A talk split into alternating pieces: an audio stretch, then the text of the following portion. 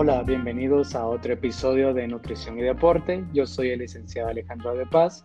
Esta semana vamos a estar hablando de la importancia de los nutricionistas en la industria de alimentos y la importancia del etiquetado nutricional y para ello tengo de invitada a una muy buena amiga, la licenciada Natalia Calderón. Natalia, ¿cómo estás? Muy bien, gracias Alejandro.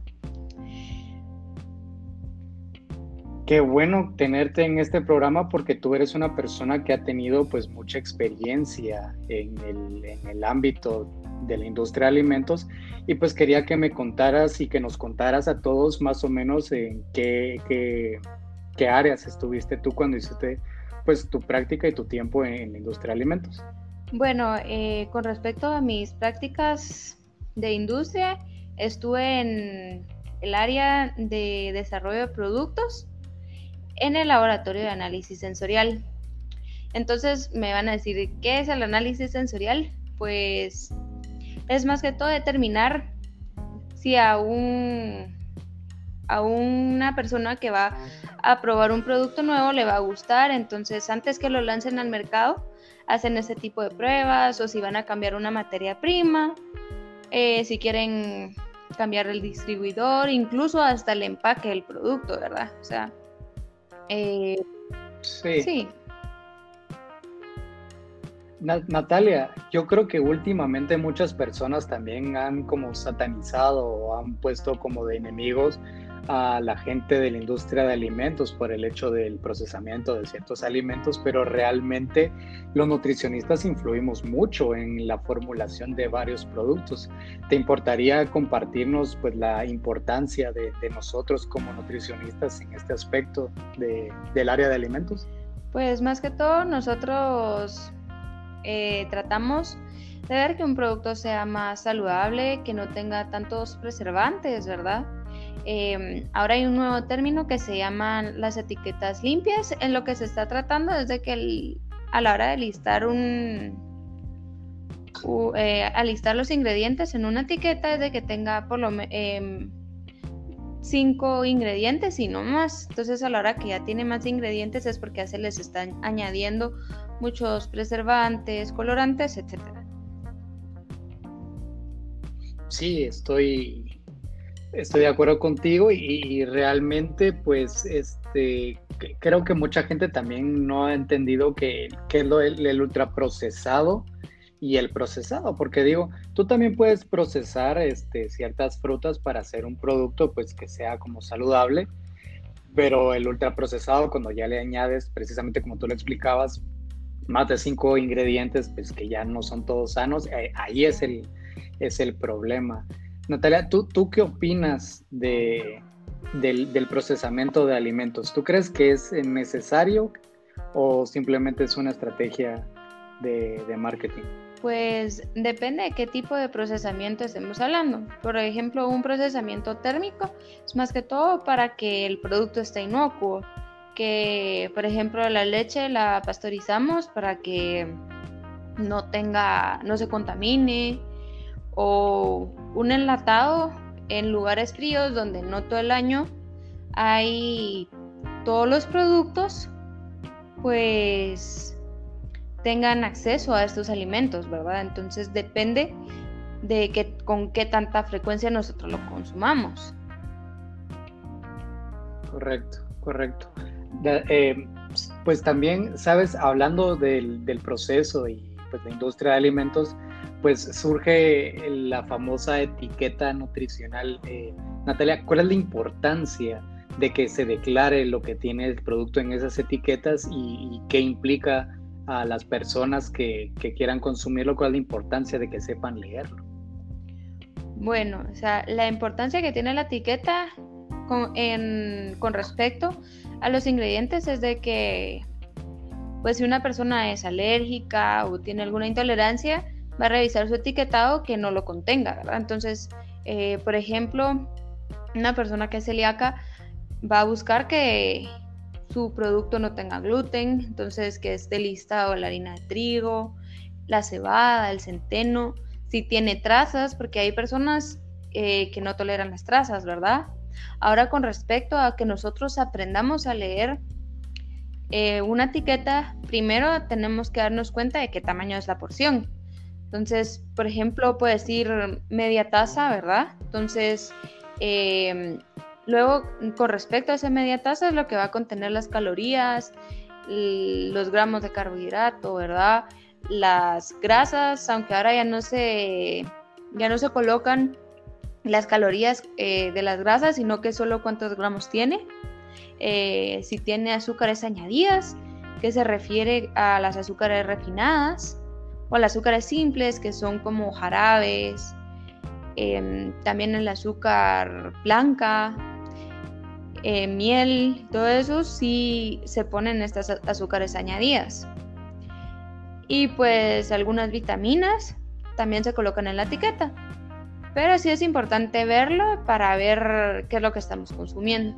Entonces, con respecto a los valores diarios, si dice que tiene un, eh, si es mayor al 5%, si es, perdón, si es menor al 5%, es decir, de que va a ser bajo en el consumo que vamos a tener de ya sea proteínas, de grasas o de carbohidratos. Si es mayor al 20% es de que es alto en este componente.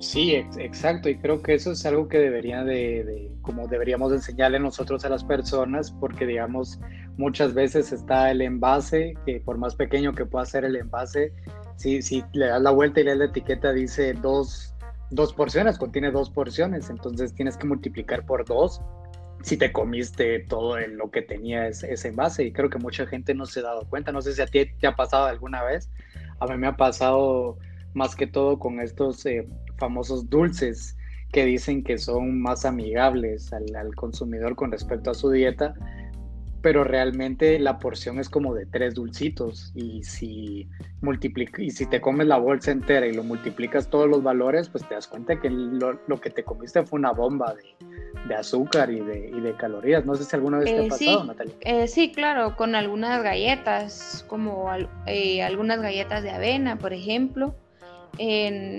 nos, algunas veces la industria nos ha, nos ha vendido que las galletas de avena son saludables eh, pero no nos damos cuenta que a veces es una y media porciones o dos. Entonces van sumando y todo y no son libres de azúcar, azúcares muchas veces. Entonces también vamos sumando todo eso. O incluso con, con bebidas eh, saborizadas y todo eso de igual manera. Sí, Creo que lo importante es saber distinguir el, número de porciones. Natalia también, pues hace algunos episodios también hablaba con una compañera eh, la importancia del nuevo etiquetado que se, está, que se está promoviendo, que son estos hexágonos o estos rectángulos o como esta indicación al frente de, de los alimentos. ¿Tú crees que esta, que esta propuesta o esta metodología es algo muy importante que pueda ayudar a disminuir la, obesidad en algunas personas que de consumo diario. Creo que puede ser efectivo en los niños, em, pero de, de primero deberíamos de sensibilizar y educar a los padres. Entonces, eh, por ejemplo, le enseñamos a los padres que eh, qué significa cada, cada octágono entonces, a la hora que ya tenga dos o tres octágonos, es decirles, miren, o sea, eso les, les puede hacer daño a ustedes, ¿verdad? Entonces, de esa manera, los niños van a ser más conscientes al ver la figurita que ponerlos a leer un etiquetado. Concuerdo, sí. Sí, sí, tiene razón, hacerlo lo más amigable, amigable posible. Natalia, Tú, tú sabes, este, para las personas que quisieran como investigar, este, dónde poder encontrar como los valores de, de referencia para saber si de verdad un producto es nutriente de, porque digamos que en los productos muchas veces dice es fuente de tal, tal nutriente, ¿verdad? Entonces, ¿hay algún lugar donde puedan revisar eh, cuánto es lo mínimo que debería tener eh, este, este producto para que de verdad sea considerado que es alto en, alguno de esos nutrientes? Pues donde se especifica claramente si es alto o bajo, eh, es en el es en el consenso del RTCA o en el Códice Alimentario donde nos indica cómo se debe nombrar si es bajo, por ejemplo, bajo en grasa, si no contiene grasa, eh, si es considerado, eh, por ejemplo, con el término light. Entonces ahí es donde se especifican estos términos, ¿verdad? Entonces, en algunas veces em, la industria trata de engañar al consumidor colocando estas palabras, pero sí tenemos que tener cuidado y tener claro qué es lo que verdaderamente significa. Natalia, eh, hablando pues, precisamente de las nuevas tendencias de la industria de alimentos, este, edulcorantes, ¿tú apoyas el uso o no lo apoyas o por qué no lo apoyas? Em, bueno, considero que puede ser una opción utilizándolo moderadamente. O sea, utilizar uno o dos, pero muchas veces utilizan varios para que tenga la igual dulzura que el azúcar normal. Pero mm, ya al utilizar, por ejemplo, tres o cuatro, ya estamos dándole mucho al cuerpo.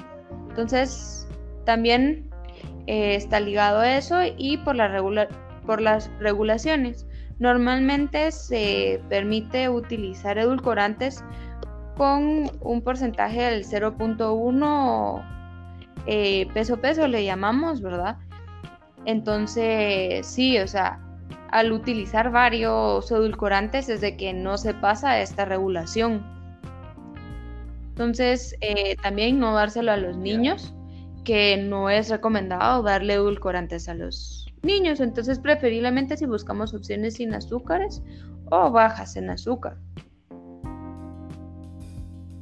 Claro, claro, siempre todo con moderación. Natalia, uno de los puntos más importantes que quería tocar en este episodio era algunos trucos o algunos, eh, bueno, no sé si trucos es la palabra, algunos tips, algunos consejos que pudieras dar a las personas sobre cómo leer de una manera eficiente el etiquetado nutricional para ver si es conveniente o no consumir ese producto. algunos consejos que se te ocurran. Bueno, primero ver el tamaño de porción. Eso es bien importante porque algunas veces, eh, por ejemplo, dice que tiene 90 calorías, pero nos está diciendo que mire, o sea, cómase una cucharada. Y realmente, Alejandro, tú ya, eh, llenarías comiendo una cucharada de un producto. No, realmente no. te soy sincero, no. Y creo que ese es el problema, ¿no? Sí, entonces ese es como el punto clave para mí. Y luego ver qué nutrientes nos, nos aporta. Entonces, por ejemplo, si vemos que tiene, no sé, 150 calorías, pero de estas 150 calorías, la mayoría va a estar de grasa. Entonces, ¿qué tanto nos conviene comerlo? Y qué tipo de grasa también tiene. Entonces, si nos dice, mire, o sea, tiene, eh, tiene 5 o 6 gramos de grasa saturada, entonces eso también tenemos que considerar y las azúcares añadidas que ya se colocan en el etiquetado. Entonces, si tiene 20 eh, gramos de azúcares añadidas, estamos hablando de 4 cucharaditas de azúcar, ¿verdad?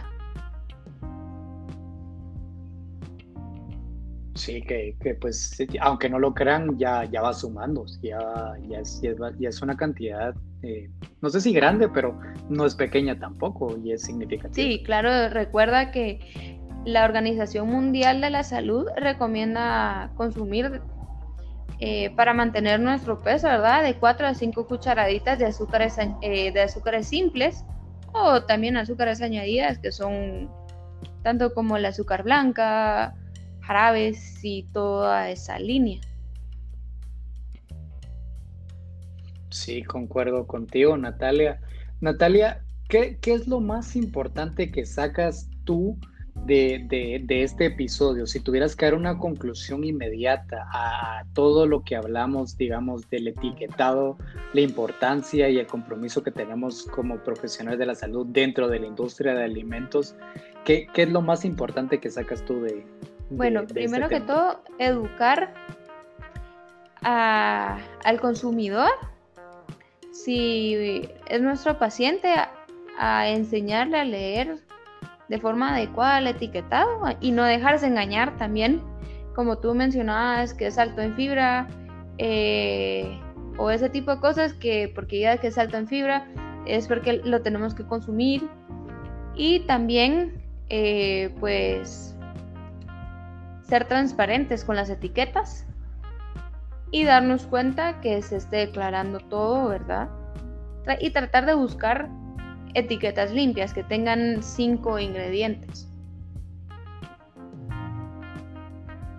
Sí, concuerdo. Entre menos eh, agregados tengas, se supone que está menos procesado y por lo tanto un poco más natural, ¿no? Esa es la, tendencia, lo que busca realmente la industria de alimentos, ¿no? Sí, sí. ¿Tú lo, ¿Tú lo ves así? Bueno, Natalia, para llegar al final del, episodio, aparte de agradecerte tu tiempo, si quisiera alguna persona acercarse, contactarte a ti, eh, ¿cómo, ¿cómo podría contactarte si quisiera buscar alguna asesoría? Pues por medio de mi, por medio de mi correo estaría bien. Eh, ¿Podrías darnos tu, tu correo para poder eh, eh, contactarte. Es, C, C de casa, M. Punto, Natalia Calderón, arroba gmail.com.